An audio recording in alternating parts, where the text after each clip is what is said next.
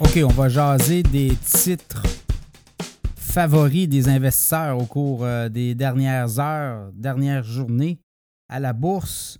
Et là, ben, on regarde au Canada les euh, titres énergétiques ont repris un petit peu de poil la bête euh, au cours des dernières séances, mais surtout dernières heures. TC Énergie, donc on va y aller. banque. Au Canada, là, c'est beaucoup de banques et beaucoup de, de titres énergétiques. Donc, TransCanada Énergie, un titre qui a été très, très, très apprécié des investisseurs.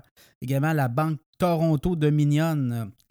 Également le titre Natural, Canadian Natural Resources, voilà. Algonquin Power aussi. Banque Royale, TELUS.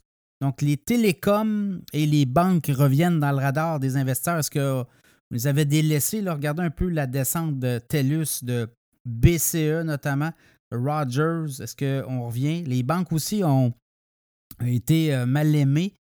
Donc, euh, TELUS, Banque Nova Scotia, la Banque de Nouvelle-Écosse aussi, qui est sur un petit, euh, petit air d'aller. Shopify aussi a été très, très, très couru. Cenovus, titre également très en demande du côté des investisseurs. BCE, également Air Canada. Donc, ça, c'est au Canada, les titres qui ont eu la faveur des investisseurs. Si on va voir du côté américain, ben, les titres les plus populaires, on les voit là.